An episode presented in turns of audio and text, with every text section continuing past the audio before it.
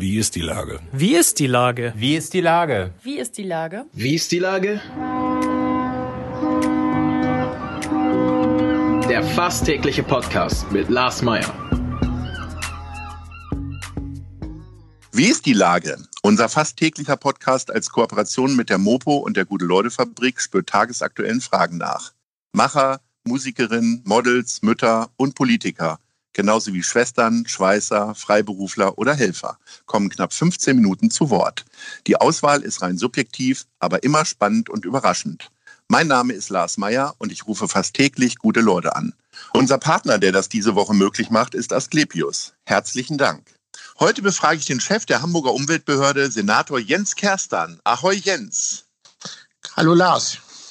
Lieber Jens, Corona ist für den Umweltfan eigentlich doch ein Segen. Keine Flüge, weniger Autos, kaum überflüssiger Konsum. Oder sehe ich das komplett falsch? Na, so, so stelle ich mir die Zukunft äh, ja nicht vor. Also es reicht ja nicht, sage ich mal, für eine vorübergehende Phase äh, das Leben total einzuschränken, sondern wenn wir den Klimawandel wirklich begrenzen wollen auf ein erträgliches Maß, dann muss sich das Leben dauerhaft ändern. Und so wie es jetzt im Lockdown ist, äh, so wünsche ich mir das äh, in Zukunft eigentlich nicht. Also insofern braucht es da doch andere, nachhaltigere und lang längerfristige Veränderungen unseres Lebens und nicht solche doch stark äh, kurzfristig durch Notmaßnahmen erzwungenes Runterfahren jeden sozialen Lebens. Das ist schon für alle eine schwere Belastung und äh, darüber kann man sich nicht freuen, weil man das natürlich auch gar nicht lange durchhalten kann es gibt ja Berufe wie Politiker, das ist man einfach 24 Stunden und sieben Tage. Aber wie sieht denn deine private Ordnung gerade aus, gerade wenn es jetzt schon die ersten Stimmen wieder gibt, die besagen, naja, vielleicht bis Ostern Lockdown? Na, ich kann nur hoffen, dass wir das schneller in den Griff kriegen. Äh, ich bin ja Single, ich lebe allein. Also insofern sind diese Kontaktbeschränkungen auch für mich persönlich, auch wenn ich sie selber im Senat mitverantworte, natürlich auch eine harte harte Einschränkungen der Möglichkeiten, überhaupt ein soziales Leben weiterzuführen. Ähm, in der Tat ist es so, dass natürlich die Zeit auch im Lockdown ähm, nicht, nicht gerade übermäßig zur Verfügung steht. Aber, aber Freizeitaktivitäten, äh, Freunde treffen, auch mal ins Kino gehen oder irgendwas, das ist ja jetzt alles nicht mehr. Und insofern äh, trifft mich das genauso hart wie alle anderen. Und ich würde mir auch wünschen, dass wir möglichst schnell aus dieser Phase hinauskommen. Aber dafür braucht es jetzt eben nochmal wirklich äh, trotz aller Müdigkeit und äh, trotz aller Anfang des Jahres Depressionen jetzt nochmal eine Kraftanstrengung, äh, weil sonst dauert es wirklich noch deutlich länger und das können wir uns alle nicht wünschen. Bist du eigentlich ein Fan vom Homeoffice geworden oder fährst du tatsächlich doch täglich in die Behörde? Na, ich, ich mache das gemischt. Also bei uns ist ja der Großteil der Behörde im Homeoffice. Insofern gibt es hier auch im Büro gar nicht mehr so viele Kontakte. Äh, manchmal äh, mache ich die Telefonkonferenzen hier vom Büro aus und manchmal von zu Hause. Also ich mische das. Ähm, in, insofern, im Frühjahr war ich komplett im Homeoffice. Da hatte ich den Eindruck, dass ich dann doch sehr stark von allem abgeschnitten bin und gar nicht mehr mitbekomme, was, was eigentlich passiert. Also insofern versuche ich das jetzt äh, zu mischen.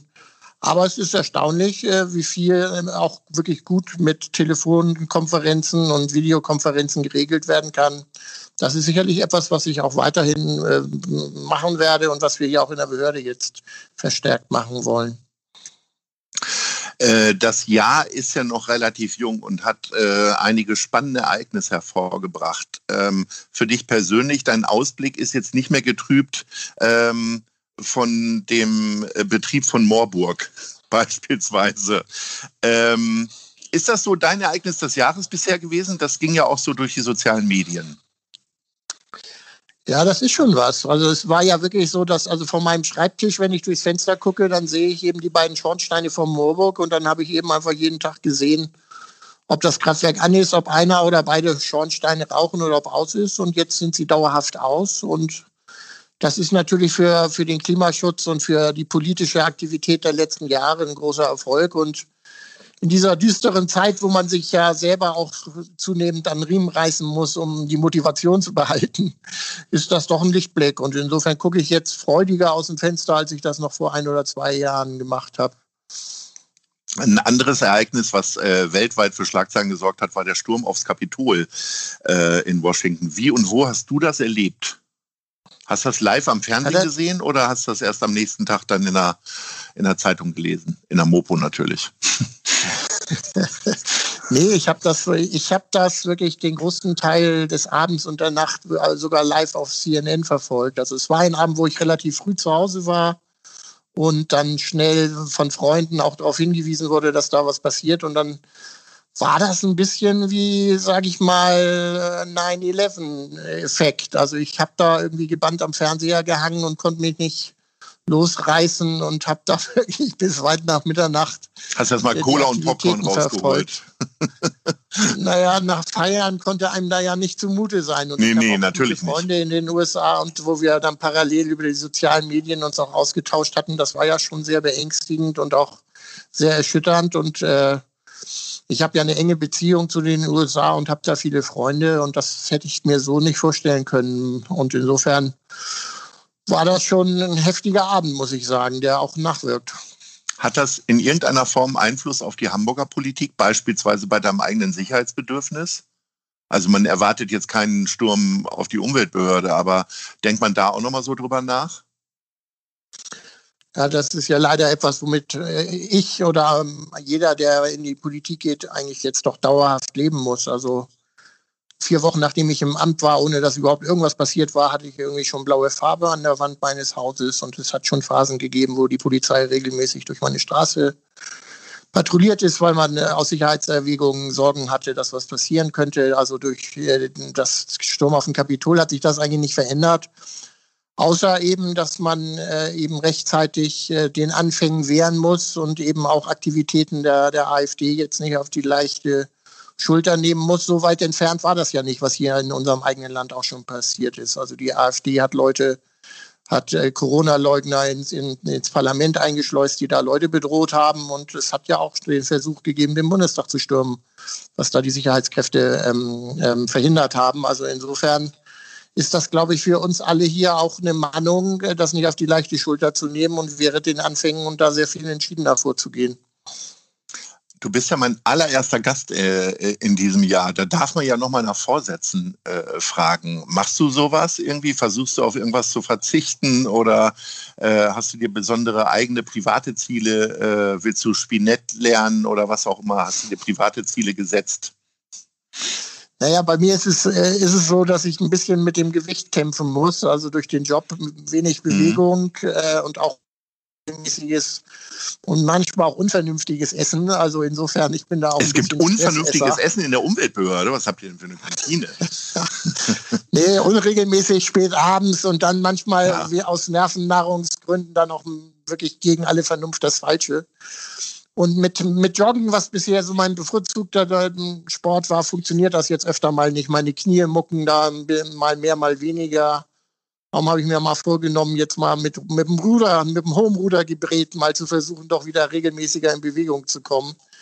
Äh, das ist äh, einerseits für die Figur gar nicht schlecht und zum anderen aber auch fürs Wohlbefinden. Also ich brauche schon noch Sport und ich hoffe, dass ich es dann, sage ich mal, regelmäßiger einrichten kann als in, den letzten, als in der letzten Zeit. Was sind denn deine beruflichen Ziele so? Also kann man das eigentlich gerade in so einem Krisenmodus, dass man, dass man selber jetzt äh, darüber nachdenkt, was, was man jetzt so an größeren Sachen machen will? Also die Handelskammer hat ja so ein Zukunftspapier entworfen, hat dafür sehr viel Kritik äh, bekommen, weil äh, viele sagen, nee, jetzt lass uns erstmal aus der Krise kommen und nicht über 2040 reden. Wie ist das bei dir mit deinen äh, Mitarbeitern beziehungsweise mit deinen Plänen?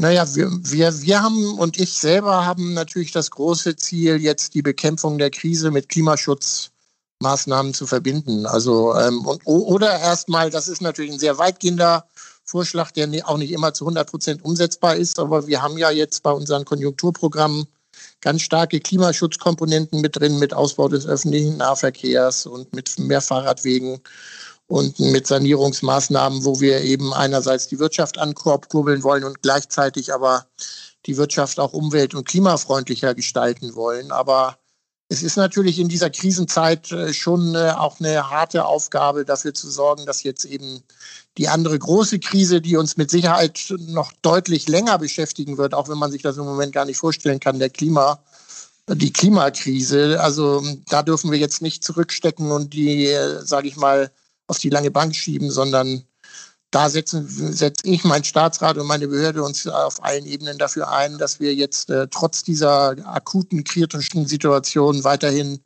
das tun, was langfristig genauso notwendig ist, nämlich die Klimakrise zu bekämpfen und zu begrenzen. Um seine Ziele zu erreichen, braucht man auch immer ein funktionierendes Team und vor allen Dingen einen guten Koalitionspartner. Äh, man hat den Eindruck, dass die Streitereien aus dem Spätsommer so ein bisschen abgeebbt sind oder wird da einfach nicht mehr drüber geredet und ihr behagt euch da immer noch eigentlich? Nein, das schweißt, die Situation schweißt schon zusammen. Also auch wenn das jetzt nicht mein Fachbereich ist, im Senat beraten wir ja sehr intensiv darüber, wie die Situation ist mit Corona und was man jetzt tun muss. Und das treibt uns alle sehr um und wir sitzen da im gleichen Boot und das schweißt schon äh, zusammen und sage ich mal so Irritationen aus dem Wahlkampf und äh, Wundenlecken aus dem Wahlkampf und aus dem Wahlergebnis und den Koalitionsverhandlungen, das ist jetzt auch wirklich ein gutes Stück weit Geschichte. Also da arbeiten wir jetzt gut zusammen und ich bin froh, dass das eben auch gerade beim Klimaschutz äh, schon auch gelingt, in dieser Krise gemeinsam da auch äh, auf dem Kurs zu bleiben, auch wenn natürlich ohne Krise deutlich mehr möglich wäre. Das muss man natürlich schon sagen. Aber ich kann da im Moment über den Koalitionspartner nicht klagen. Ja, das ist doch mal was, oder? Das ist auch schon mal eine gute, gute Perspektive und ich hoffe, dass das auch so weitergeht. Äh, aber in, in, der Tat, äh, wir mussten uns jetzt alle ein bisschen berappeln und wir müssen jetzt einfach gemeinsam das Richtige tun, sowohl bei Corona als auch bei der Klimakrise. Äh, wenn du gerade so gut gelaunt bist, dann kann ich dich ja schon mal nochmal fragen, das haben wir ja vor ein paar Monaten schon mal diskutiert, wie stellt sich denn die Grünen-Spitze bundesweit jetzt auf bloß? Wird es jetzt eine Frau oder ein Mann? Tja, da bin ich froh, dass ich das nicht entscheiden muss. Das ist ja so ein gewisses Luxusproblem, dass wir wirklich zwei sehr starke Kandidaten und oder einen Kandidaten und eine Kandidatin haben, die beide ihre Qualitäten haben und wo die Entscheidung gar nicht leicht ist.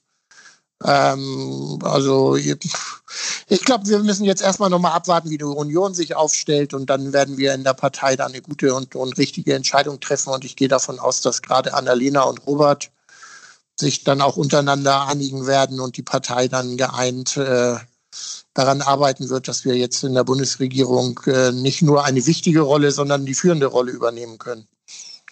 Na, das sind doch optimistische Aussichten, lieber Jens. Dann starten wir jetzt mal ins Jahr und in die neue Podcast-Woche. Ich bedanke mich recht herzlich und hoffe, dass du alle deine Ziele erreichst und vor allen Dingen gesundes Essen. ja, und vielen Dank, dass du mit mir ins Jahr gestartet bist. Und dann wollen ja. wir mal sehen, wie es weitergeht. Okay. Sehr schön. Bis vielen dann, Dank. ne? Ahoi. Jo, tschüss. tschüss. Dieser Podcast ist eine Produktion der Gute-Leute-Fabrik und der Hamburger Morgenpost.